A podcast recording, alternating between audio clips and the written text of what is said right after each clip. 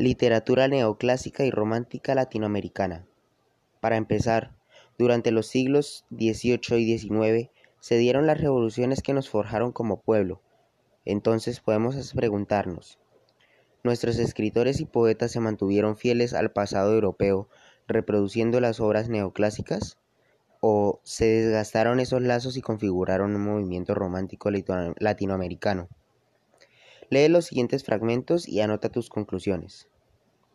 La victoria de Junín.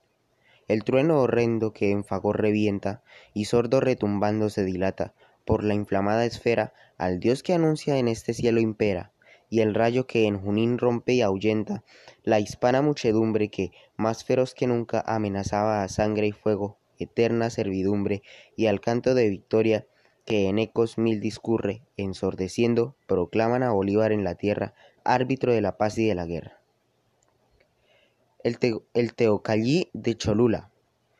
Cuánto es la belleza de esta tierra que habitaban los aztecas, valientes, en su seno en una estrecha zona, concentrados, con asombro, se ven todos los climas porque hay desde el polo Ecuador.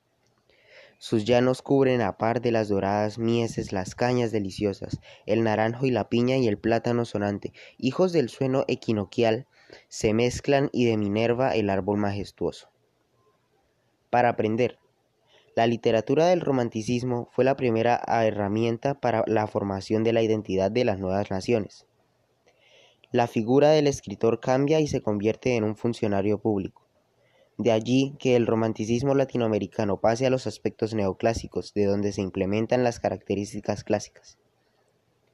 Lee el siguiente esquema. Te ofrece una panorámica de las filiaciones de todas las obras de tres poetas notables de la independencia la hispanoamericana, Complementa la información consultando las biografías de los diferentes personajes.